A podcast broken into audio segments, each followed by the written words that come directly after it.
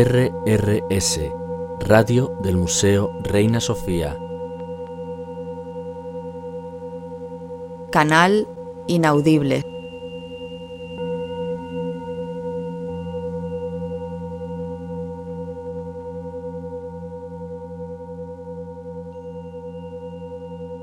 El trabajo que hice con un grupo de participantes consistió en una ceremonia de amor a la diosa Gaia, el arquetipo del principio femenino.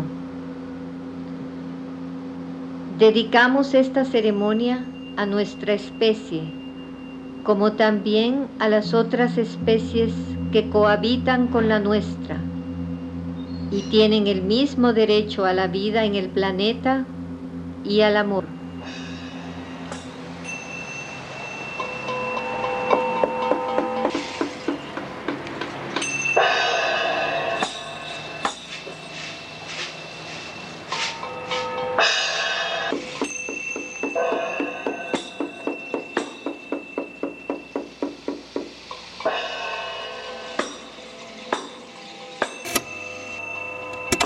Mi nombre es Rosina Casale y soy curadora. Eh, vivo en Guatemala y trabajo ahí desde hace alrededor de 35 años.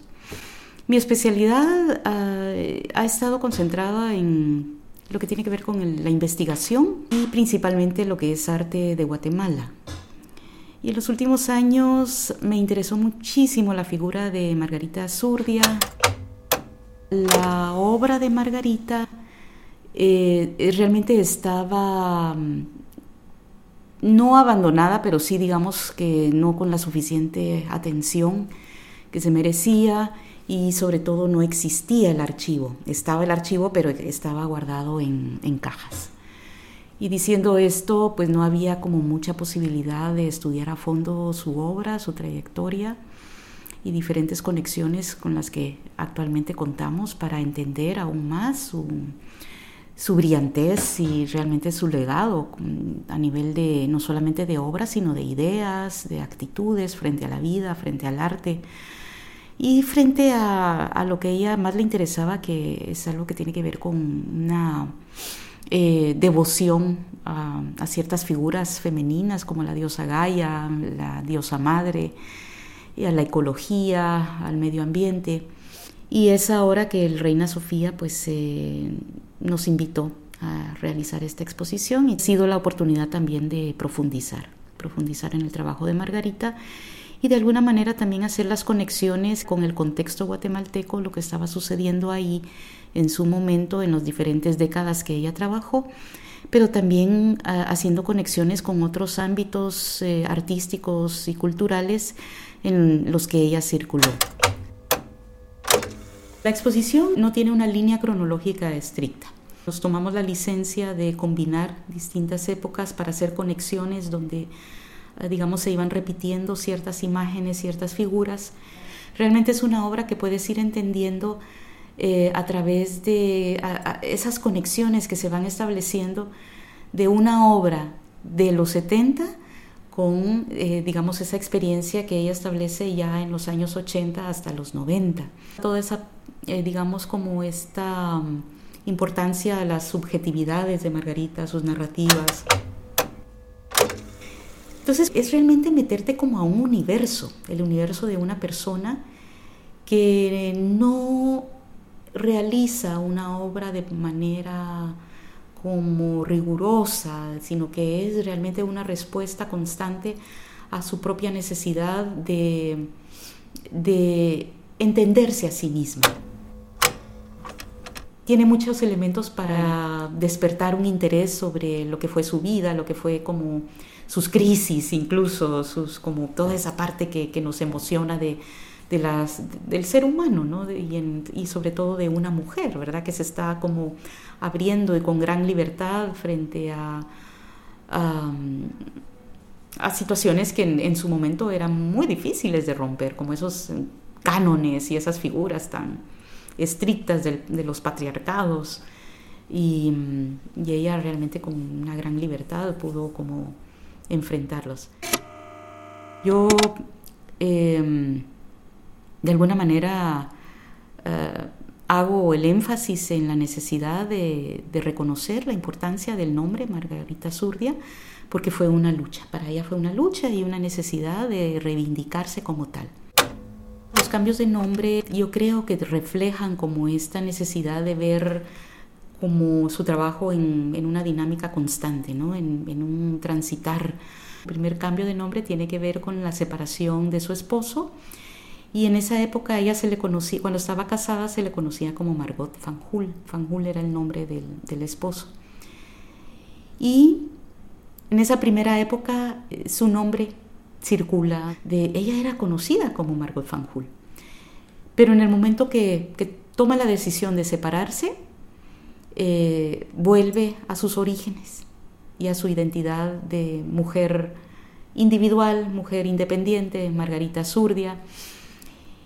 Y entonces de alguna manera esa estructura, lo ves clarísimo, esa estructura la hace desaparecer, porque entonces ya no recoge el nombre de Margot o de Margarita Zurdia, sino que sencillamente ya no es Margot Fanjul. Entonces ya no salen las revistas, pero además con la, el agravante de que se va a París, entonces ella desaparece por ocho años e incluso un poco más, porque cuando regresa a Guatemala todavía es muy difícil que se le reconozca como Margarita Zurdia, se le sigue ah, mencionando como Margot Fanjul. Más adelante el nombre de Margarita Rita Rica Dinamita pertenece a un libro en el que de manera juguetona ella eh, toma este nombre como no para establecerse como una mujer que está reconociendo su poder, está reconociendo su valor, sus fuerzas eh, como alguien que escribe poesía. De hecho, el nombre viene de un libro pequeñito que se llama 27 anotaciones de Rita Rica, Margarita Rita Rica Dinamita, y de ahí viene también el nombre que, le hemos dado a la exposición.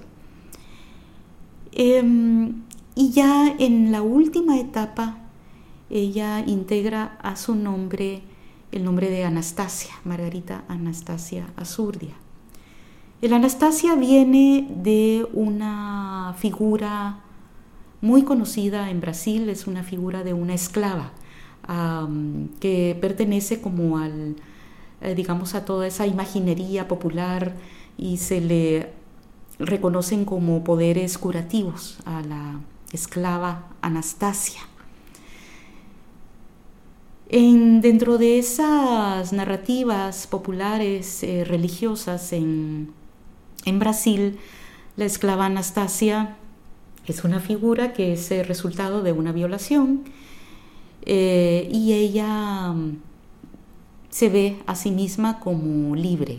Cuando ella tenía la oportunidad decía yo no soy esclava, soy libre. Y de acuerdo a esa libertad o esa especie de declaración que da, esa declaración pública, se le pone una especie de máscara bozal y entonces Margarita cuando conoce esta, esta figura que últimamente se ha utilizado mucho, otros artistas lo están utilizando mucho, pero estamos hablando de los 90.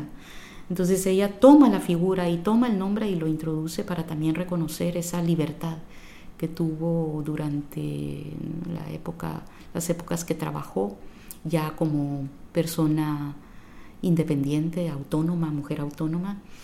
Y y entonces introduce el nombre de Anastasia en su, en su propio nombre. Pero es lindo ver como también como esa libertad que ella tuvo de cambiarse de nombres, de no estar como aferrada a un solo nombre y por supuesto no, ni del marido ni de, de los mismos nombres que ella tenía, el nombre de Pila. Em, sino que también era una persona que podía evolucionar de acuerdo a la necesidad que tenía en el momento, de acuerdo a su obra, pero también como persona.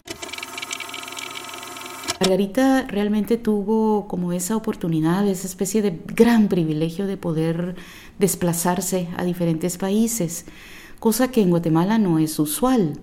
Estamos hablando de un país con muchas carencias y con una gran, magnífica producción artística, pero que se conoce poco porque los artistas difícilmente han podido viajar. Ella sí tuvo ese privilegio de poder viajar, de poder mm, estudiar en otros lugares, aunque fueran no formaciones eh, estrictas de academia, pero sí eh, pudo asistir a talleres libres en California, en San Francisco, eh, y a través de esas experiencias darse cuenta de que, bueno, que el mundo no era plano, que era muy grande y que había diferentes manifestaciones artísticas que estaban rompiendo paradigmas y ella en su infinito talento realmente pudo eh, no solamente absorber esos nuevos conocimientos, sino aplicarlos a lo que le interesaba y lo que estaba haciendo en esas épocas.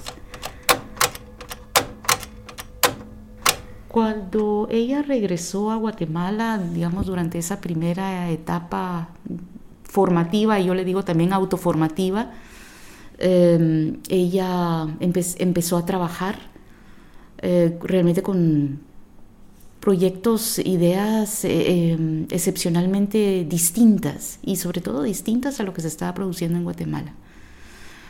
En esa época, estamos hablando de años 60, coincide con el marco, el primer marco de lo que fue el conflicto armado interno en Guatemala.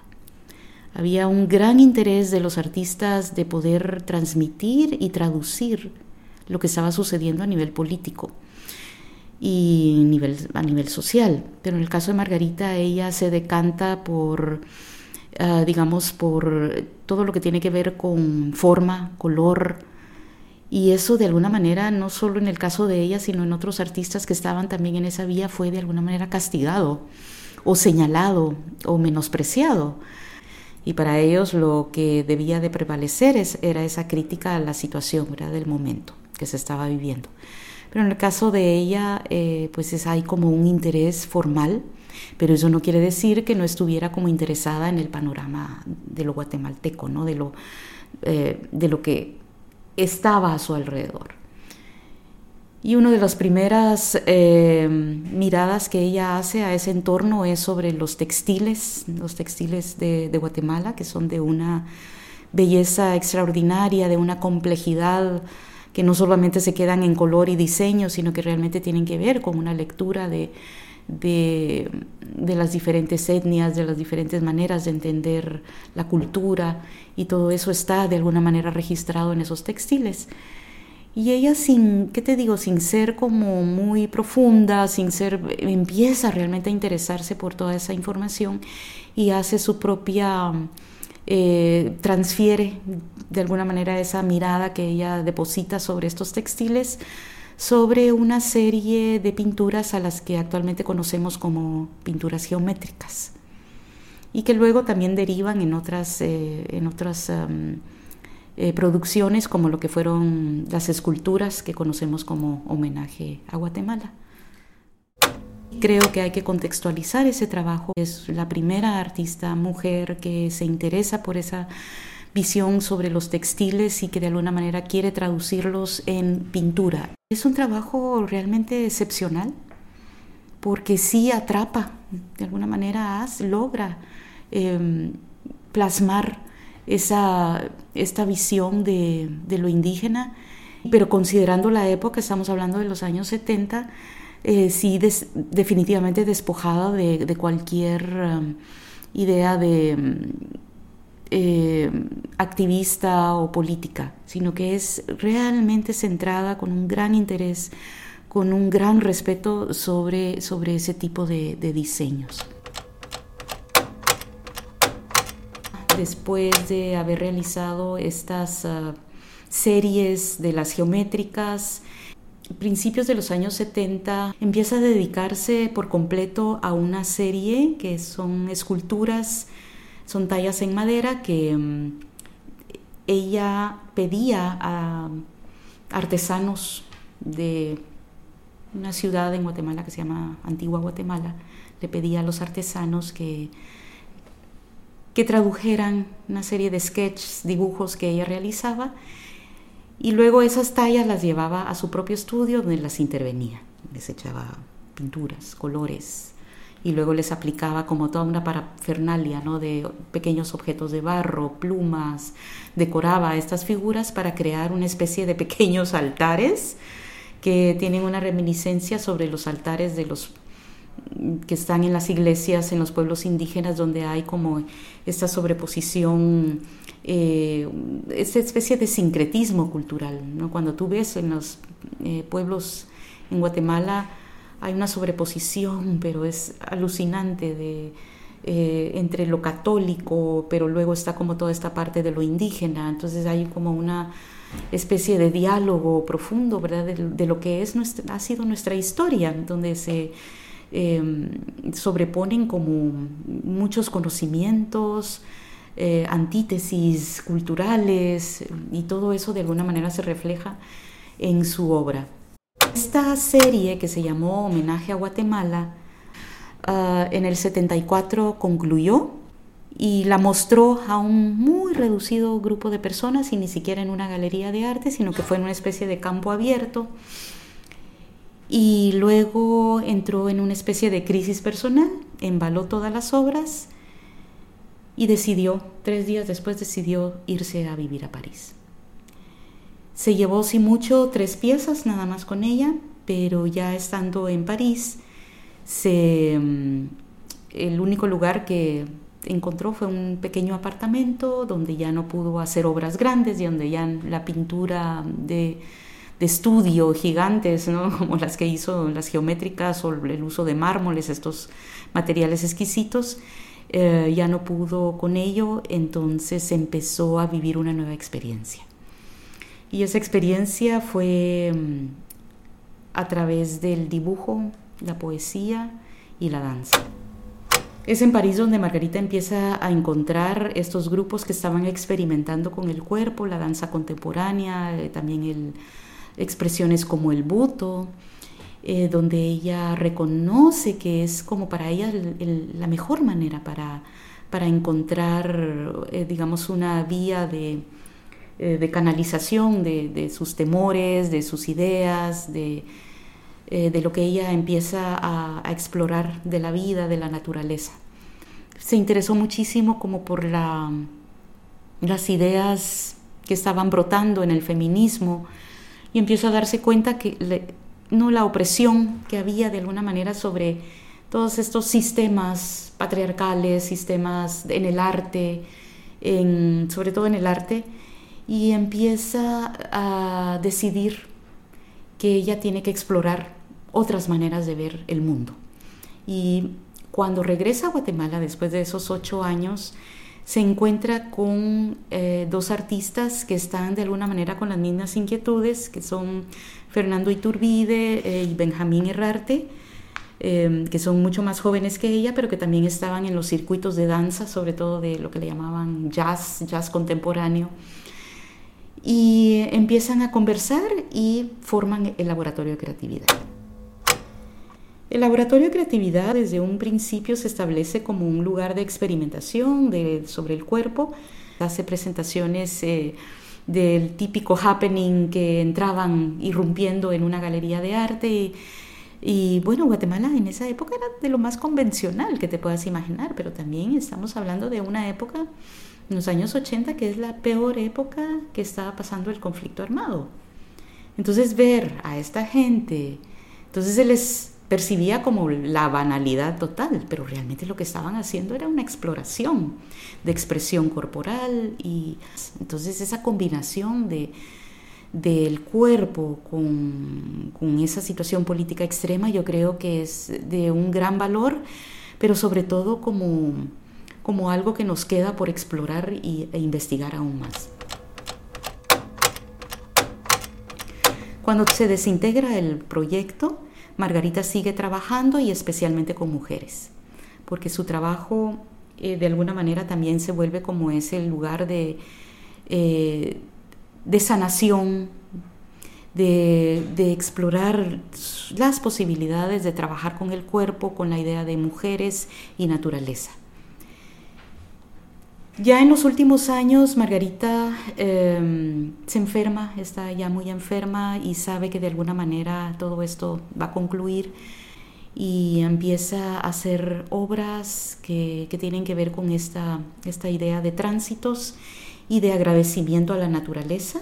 Entonces hace estos altares eh, en forma de, armarios ¿no? que ella llena con diferentes objetos que habían sido importantes en su vida, pero también en, ese último momento que, em, que, son, que se vuelven como parte de su obra.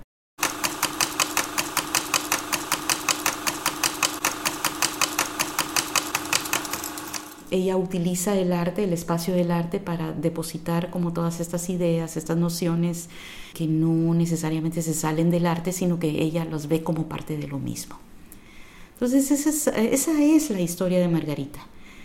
A veces a mí me preocupa en un sentido de que ella, su personaje como artista, a veces resulta siendo como mucho más interesante que su trabajo. Pero es cuando tenemos que hacer como eh, un, esfuerzo de equilibrio para recordar que ella era todo eso. Ella no solamente fue las pinturas que hizo, las esculturas que realizó, sino que también esa comunicación que tuvo con, con los artesanos o incluso con las mascotas que tuvo, las poesías que escribió o la manera en que transitaba a través de, de la sociedad, de las relaciones que tenía con, con sus amigas, con las personas que asistían a sus talleres, la manera en que se comunicaba con otros artistas.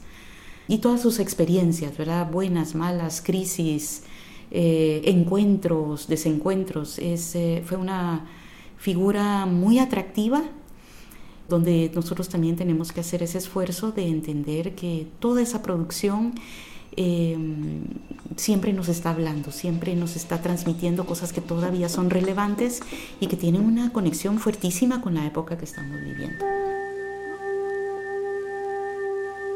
Uno de los propósitos de esta ceremonia es evidenciar que nuestra actitud cultural de violencia al principio femenino es un reflejo y una extensión de la misma actitud hacia el planeta.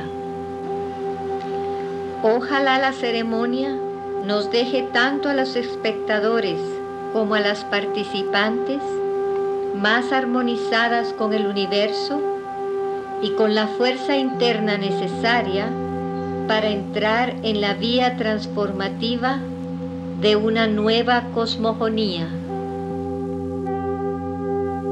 RRS Radio del Museo Reina Sofía